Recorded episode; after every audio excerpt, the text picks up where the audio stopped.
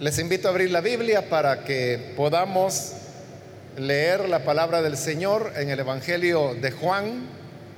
Busquemos el capítulo número 16. En la continuación del estudio que estamos desarrollando en este Evangelio,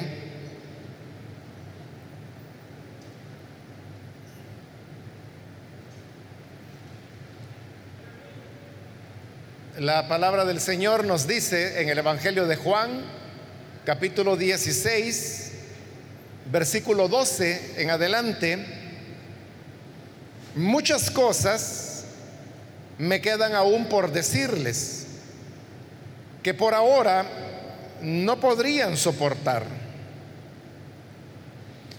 Pero cuando venga el Espíritu de verdad, Él los guiará a toda la verdad porque no hablará por su propia cuenta, sino que dirá solo lo que oiga y les anunciará las cosas por venir. Él me glorificará porque tomará de lo mío y se lo dará a conocer a ustedes. Todo cuanto tiene el Padre es mío. Por eso les dije que el Espíritu tomará de lo mío y se lo dará a conocer a ustedes. Amén. Solo eso leemos, hermanos. Pueden tomar sus asientos, por favor.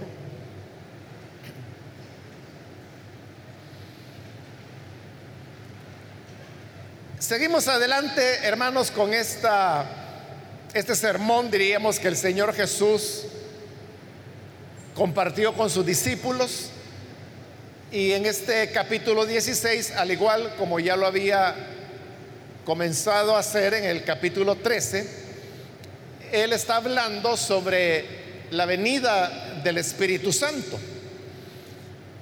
Y él ha venido mencionando diversas tareas que el Espíritu habría de cumplir, como las tres tareas básicas que estuvimos viendo en la última oportunidad.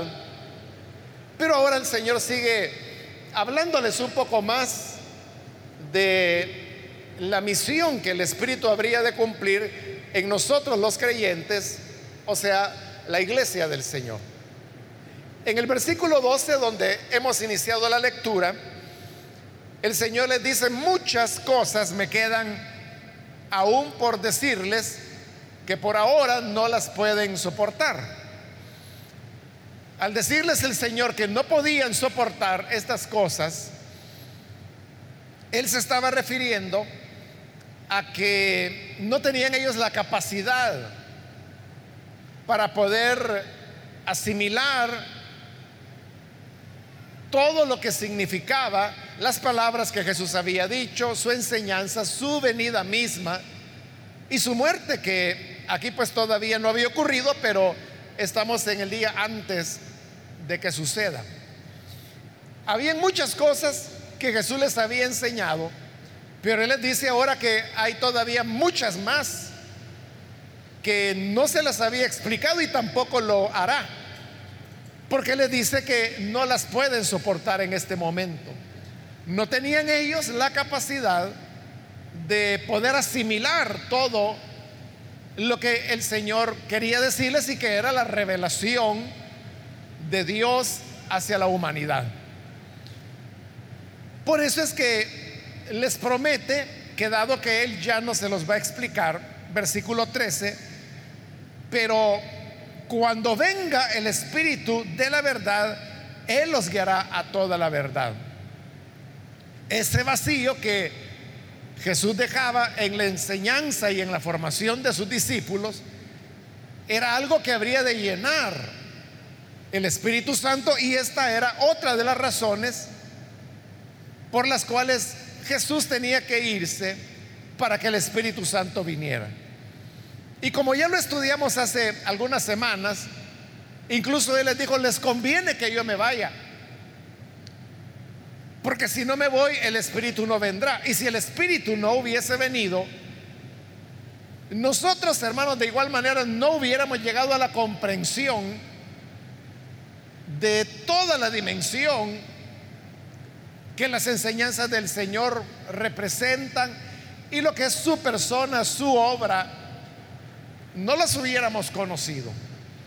Pero hoy el Espíritu Santo ha venido y por eso es que nosotros podemos comprender cosas que los discípulos no supieron.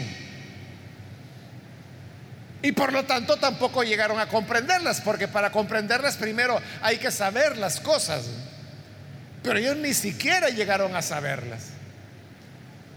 Fíjese bien, cualquiera de nosotros que estamos acá, que hemos ya conocido al Señor, y yo le diría que tenemos por lo menos un año de estar en el Evangelio, cualquiera, cualquier persona que tenga por lo menos un año de estar en el Evangelio sabe más de Jesús que lo que sus apóstoles supieron. Es decir, que prácticamente, si no todos, la mayor parte de los que estamos acá, conocemos y entendemos de Jesús mucho más.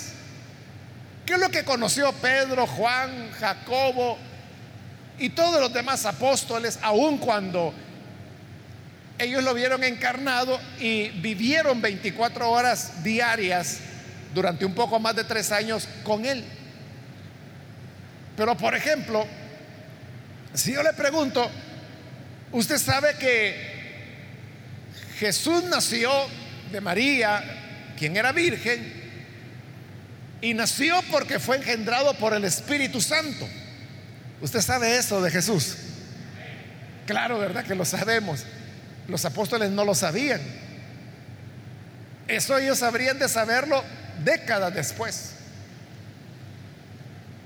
O si yo le digo, usted sabe que en el Señor Jesús se juntan la naturaleza humana y la divina, de tal manera que Jesús es Dios y es hombre al mismo tiempo. ¿Usted sabe eso? Ninguno de los discípulos supo eso. Nunca lo llegaron a entender.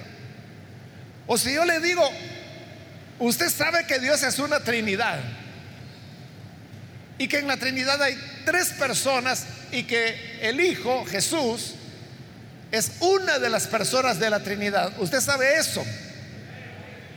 Claro, ¿verdad? Ninguno de sus discípulos entendió eso. Es más, ellos se murieron y no lo llegaron a entender. Esta enseñanza la desarrolló la iglesia por la acción del Espíritu que ahí el Señor está prometiendo siglos después de muertos los apóstoles. O veamos algo más sencillo. Si yo le digo, usted sabe que Jesús derramó su sangre para con esa sangre perdonar nuestros pecados, usted sabe eso. Claro, ¿verdad? Los discípulos no, no lo supieron. Les tomó años, aproximadamente unos entre 10 a 15 años llegar a entender esa verdad tan básica. Y de igual manera yo podría seguir hablando, hermanos, de cosas que usted sabe bien, pero los discípulos ni se enteraron. Cosas como, por ejemplo, que la iglesia es el cuerpo de Cristo y que Él es la cabeza de su iglesia. Eso los discípulos no lo entendieron. Es más, los discípulos ni siquiera sabían lo que era iglesia. Ellos lo, vivieron y lo conocieron cuando ya las cosas estaban armadas. O por ejemplo, hablar acerca del reino del Señor, ¿cuándo será establecido? O sea, nosotros lo sabemos porque conocemos el programa profético que Dios ha preparado y ha revelado en las escrituras, pero los discípulos nunca lo supieron. Es que esta es exactamente la pregunta que allá en Hechos capítulo 1 los discípulos le hicieron a Jesús porque no lo sabían. ¿Cuándo restablecerás el reino a Israel? Y Jesús que les dijo,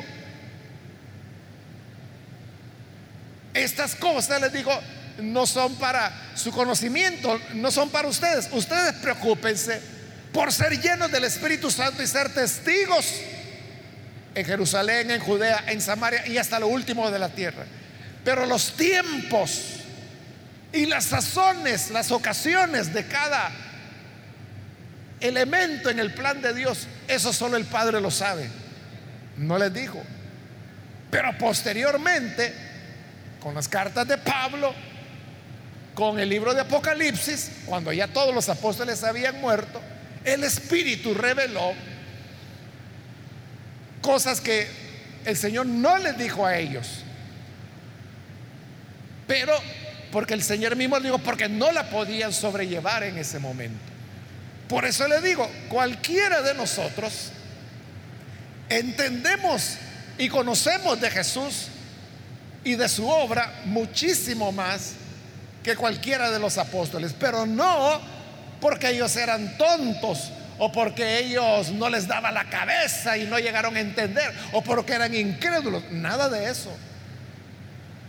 Era simplemente porque no estaban preparados en el momento para conocerlo.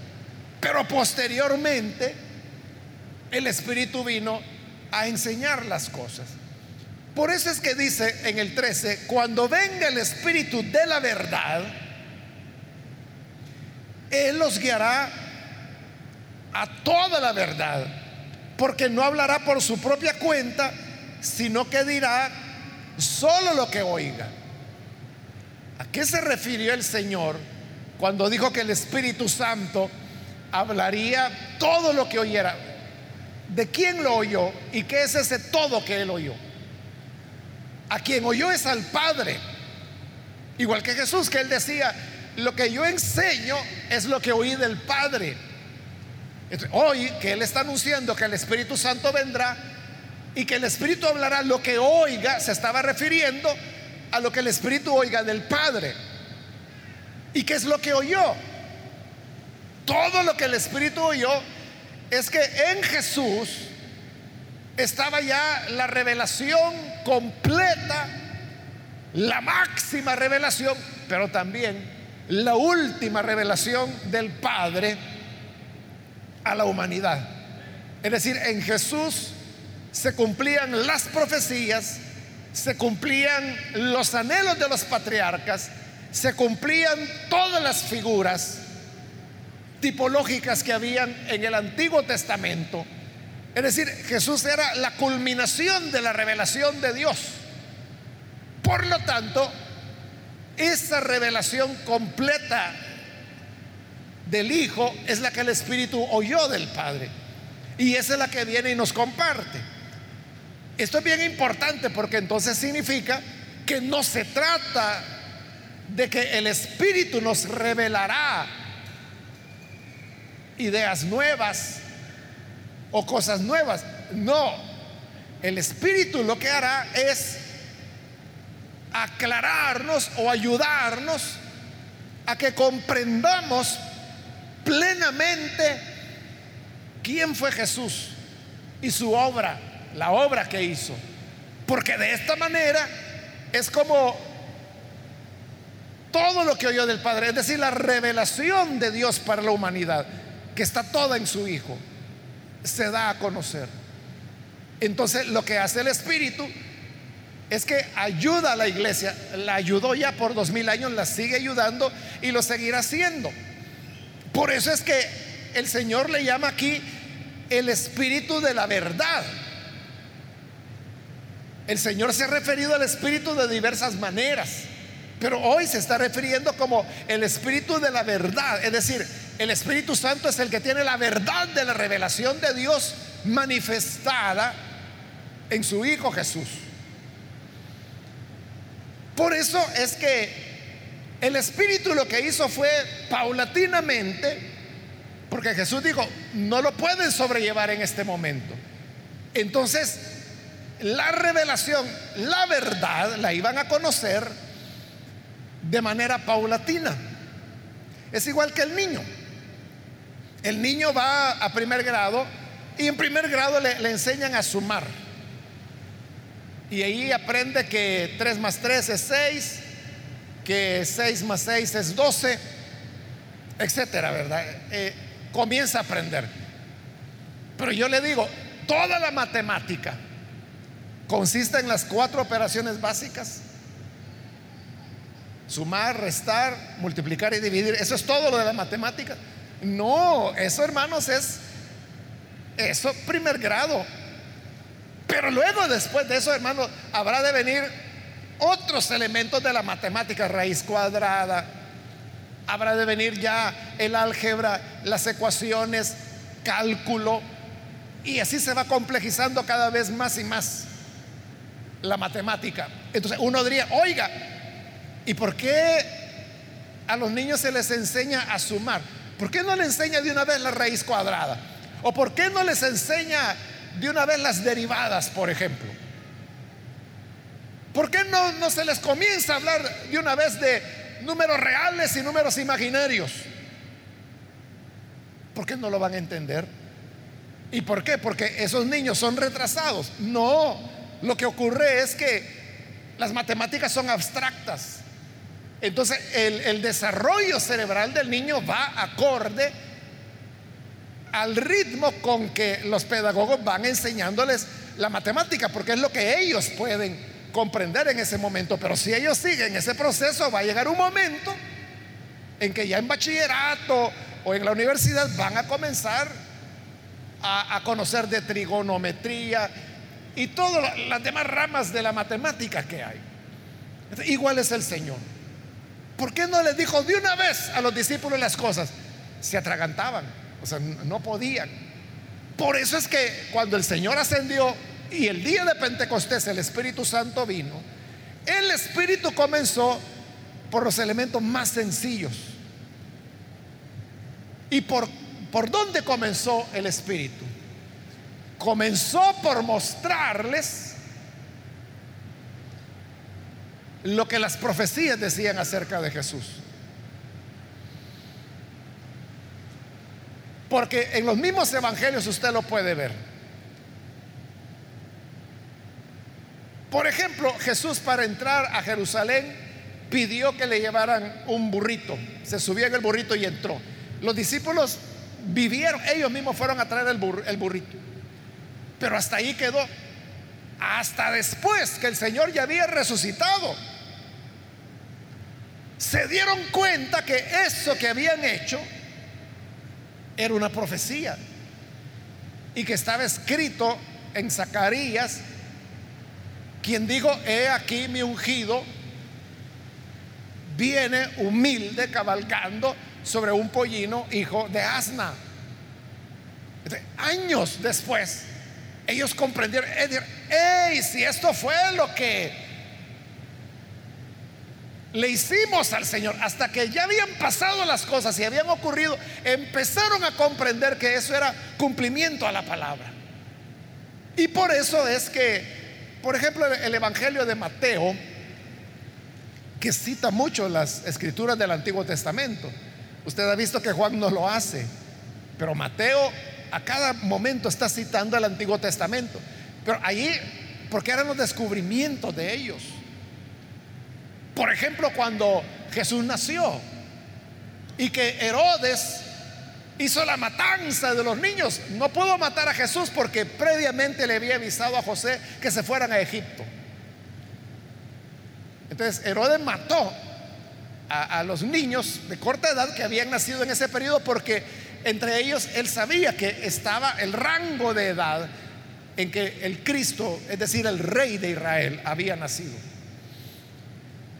Pero entonces viene Mateo y dice, que cuando se produjo esa matanza, este es el cumplimiento de lo que el profeta dijo, ay, Ramá, que lloras, Raquel, que llora por sus hijos, porque eran los hijos de Israel los que habían sido muertos por Herodes.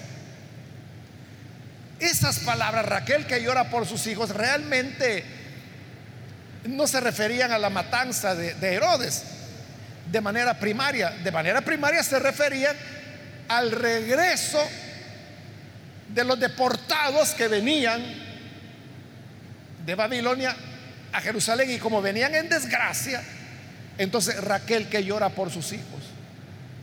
Pero los autores de Mateo dijeron, pero vean, eso es en Ramá.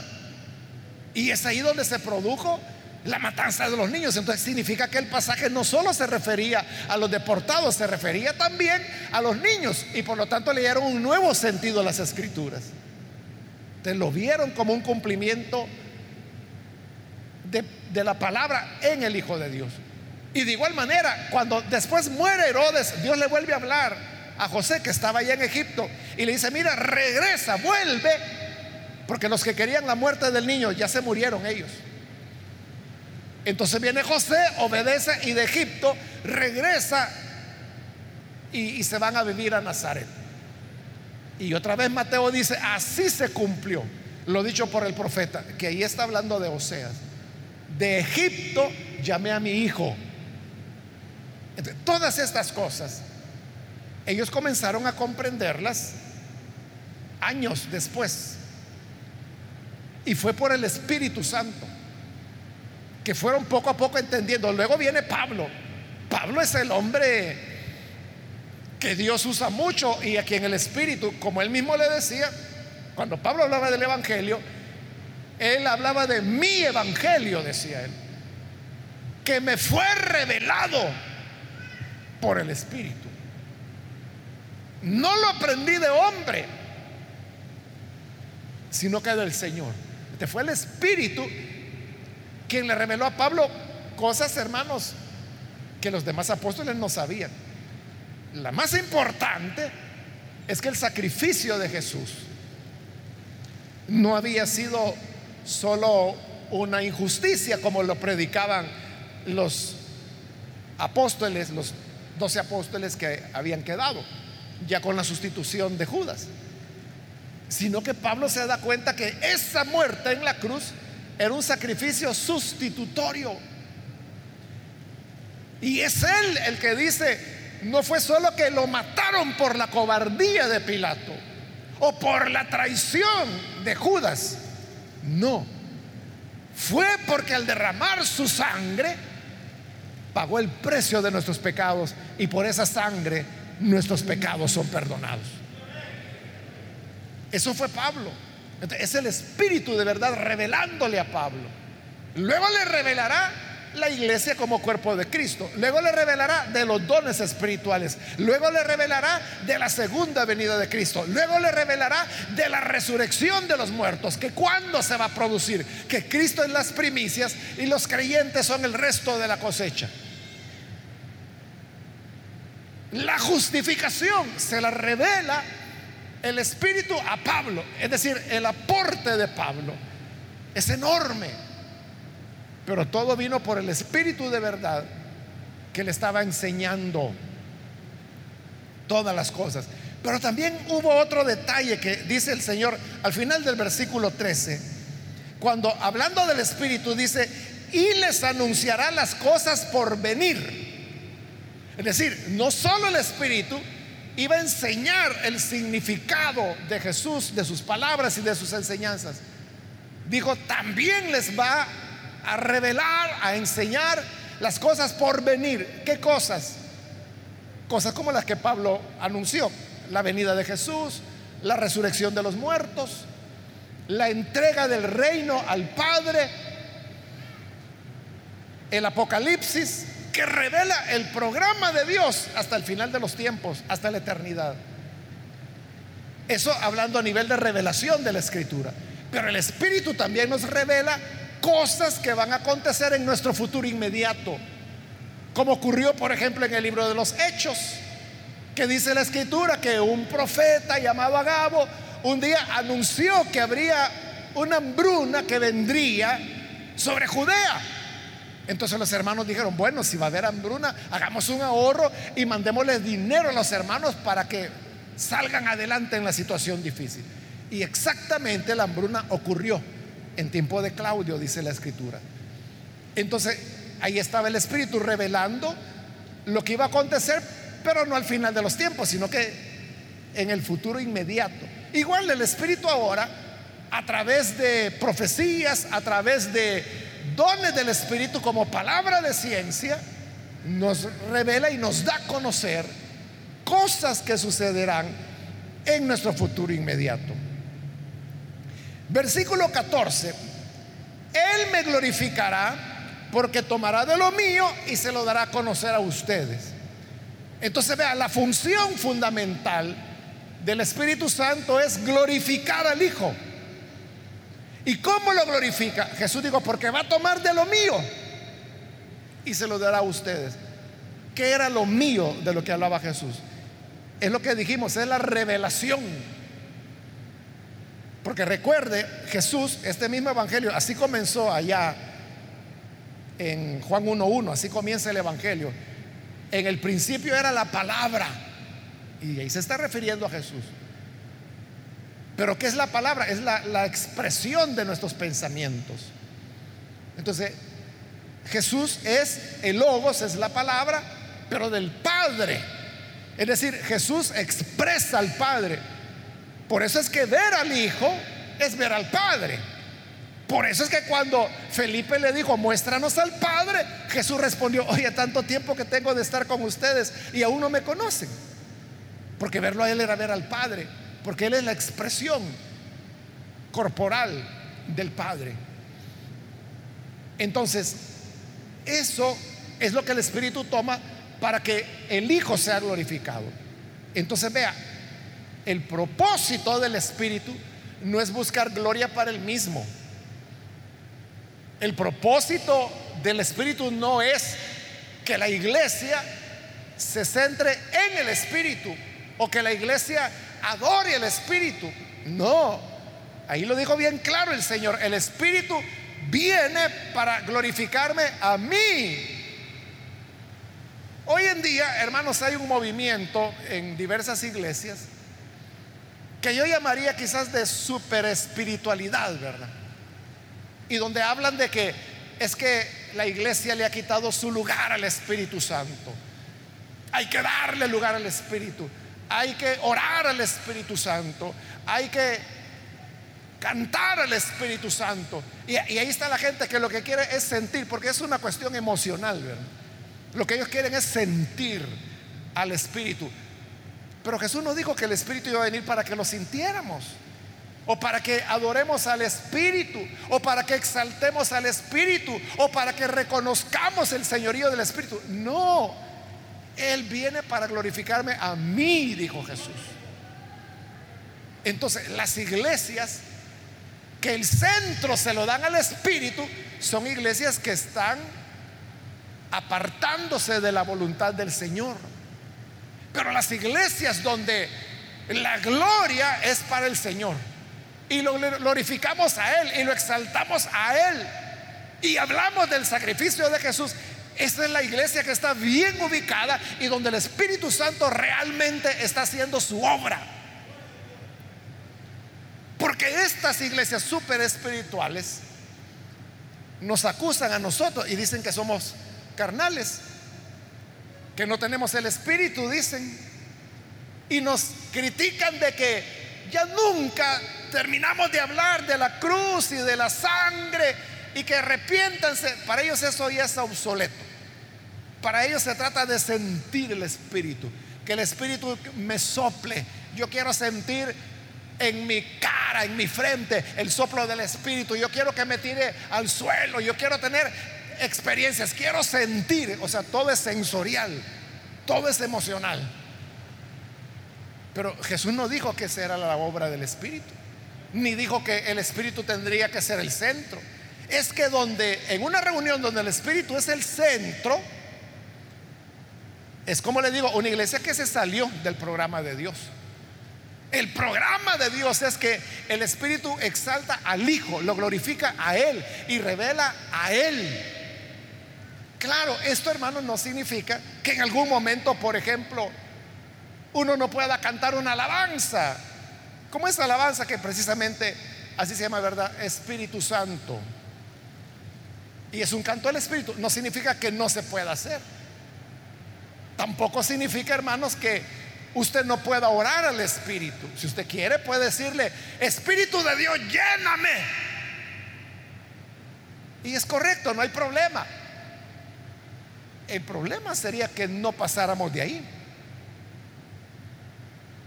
Pero mientras le demos al Espíritu, y, y tampoco significa que no podamos tener, como hemos tenido en otros momentos, oración por el bautismo del Espíritu. Y que la enseñanza aquí ha sido el bautismo del Espíritu. Y se ha orado por el bautismo del Espíritu. O sea, todo eso lo podemos hacer. Pero el centro de la iglesia siempre es la persona del Señor Jesús. Es su obra. Porque es lo que Jesús dijo, para esto viene el Espíritu. Me glorificará. ¿Cómo? Tomará de lo mío. O sea, ¿quién es Él? ¿Qué obra hizo? Y se lo dará a ustedes. Así es como el Espíritu cumple su tarea. Termino con el versículo 15. Todo cuanto tiene el Padre es mío. Porque ya dijimos, el Hijo en la revelación y la expresión del Padre. Por eso dije que el Espíritu tomará de lo mío y se lo dará a conocer a ustedes. Entonces, ahí está la revelación que el Padre le dio al Hijo, el Espíritu la toma y nos la da a nosotros. Ahora, ya, son dos mil años, ¿verdad? Que tenemos el Espíritu Santo y la iglesia ha aprendido muchísimo. Y por eso le digo, hoy entendemos de Jesús muchísimo más. O sea, cualquiera de nosotros, como le dije, cualquier persona que tiene por lo menos un año de ir a una iglesia, esa persona ya sabe más de Jesús que lo que todo lo que los apóstoles supieron. Realmente ellos casi no supieron nada de Jesús. Entonces, ¿qué? ¿Ya terminó la tarea del Espíritu? No. La tarea del Espíritu enseñando la verdad nunca terminará mientras la iglesia esté en la tierra. ¿Por qué razón? No porque haya quizás cosas nuevas que aprender sobre la naturaleza de Jesús. Yo creo que ahí lo que se tenía que saber ya se sabe y ya estuvo. Ya el Espíritu no va a enseñar más. Pero lo que sí se necesita es que en la medida que el tiempo pasa y la humanidad, la civilización humana va avanzando, la iglesia se enfrenta ante nuevos retos. Ante esos nuevos retos, la iglesia necesita guía. ¿Qué vamos a hacer ante esta o aquella otra situación? Ahí es donde el Espíritu Santo viene en nuestra ayuda. Obviamente no revelándonos después de Apocalipsis otro libro más. O sea, no, eso ya el canon de la escritura ya está cerrado. Ya no habrán nuevas, nuevos libros de la Biblia. Ya no habrán nuevas revelaciones de ese tipo. Pero sí el Espíritu nos guiará sobre cómo reaccionar o cómo actuar como iglesia frente a los retos de la vida contemporánea. Por eso es que el Espíritu siempre estará con nosotros. Porque así como va cambiando la civilización humana, van cambiando los retos que la iglesia tiene que enfrentar. Pero en la medida que van cambiando, el Espíritu de verdad, como digo, continúa diciéndonos cómo glorificar al Hijo. Y lo continúa glorificando en las condiciones actuales. Por eso es que la teología nunca termina. Y nunca va a terminar mientras la iglesia esté en la tierra. Porque la teología siempre está descubriendo. Recuerda, teología no es nada más que el estudio de Dios y sus obras. Y eso es lo que el Espíritu hace.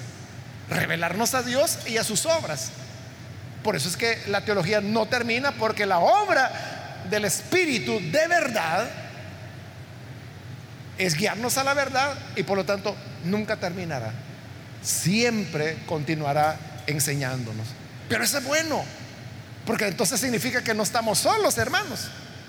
Nos estamos enfrentando ante retos que, que uno no, no sabe qué hacer porque nunca se habían dado antes en la historia de la humanidad.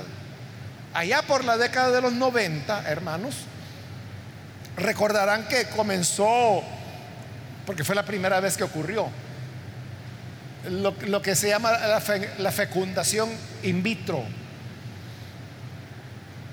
y se produjo no solo eso, sino que también la primera clonación de una oveja. Se recuerda, la, la oveja Dolly se llamaba, que fue una oveja que clonaron allá en Europa. Eso nunca había ocurrido en la historia de la humanidad. Pero entonces ahora, ¿qué tiene que decir la iglesia sobre el tema de la clonación? ¿Pueden los cristianos recurrir a una clonación? Es decir, usted puede tener, por ejemplo, un hijo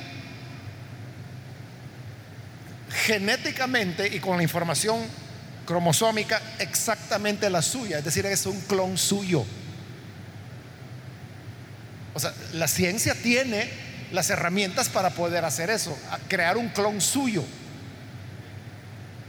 Pero la pregunta, ¿es eso correcto? ¿Qué dice la ética cristiana sobre eso? Ahí es donde la iglesia se... Uno no puede decir, bueno, vamos a ver qué dice la Biblia. O sea, si la Biblia no dice nada de clonación,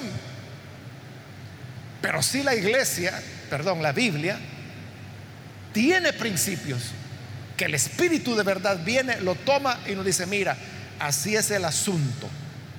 Estos son los principios. La vida es sagrada porque es creación de Dios. Tiene un carácter sagrado.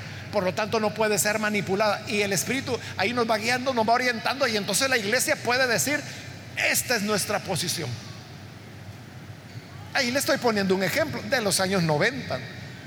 Y los retos no solo son de la ciencia los retos pueden ser culturales, los retos pueden ser tecnológicos, los retos pueden ser de, condiciones sociales, filosóficas, ante lo cual la iglesia siempre será desafiada.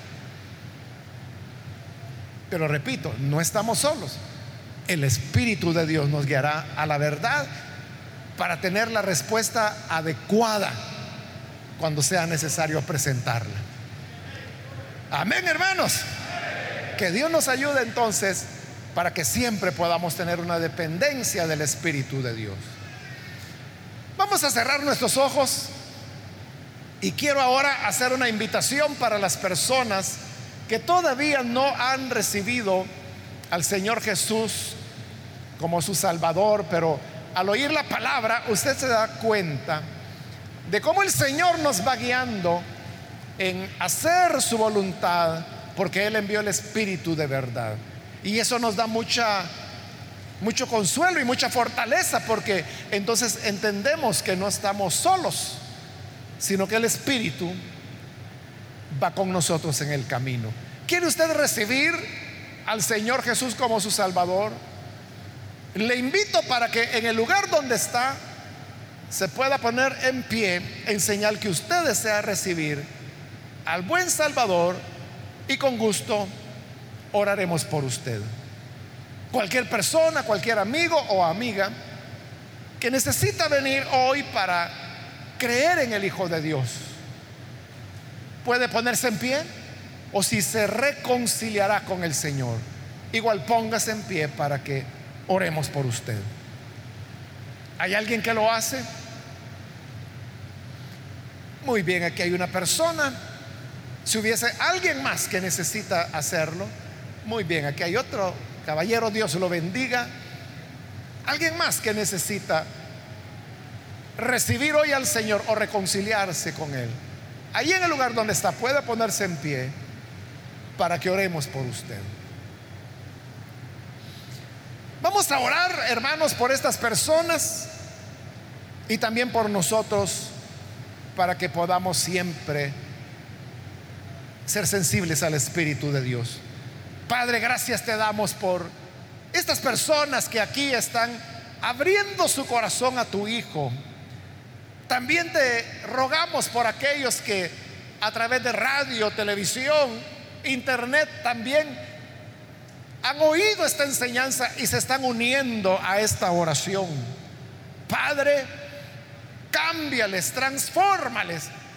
Que ese espíritu de verdad que nos enseña todas las cosas, les revele a cada uno de ellos tu verdad, tu evangelio, de tal manera, Señor, que puedan y podamos conocerte y que nuestra vida sea como tu palabra lo dice, como la luz del amanecer, que va en aumento hasta que llega a su cenit. Ayúdanos entonces para que también nosotros sigamos creciendo en gracia y en conocimiento de tu Hijo Jesús. Pues sabemos que al conocer al Hijo, estamos dentro del programa de redención y como iglesia estamos cumpliendo la tarea que nos has dado. Ayúdanos entonces a tener una dependencia sensible del Espíritu cada día de nuestra vida. En el nombre de Jesús nuestro Señor lo pedimos. Amén.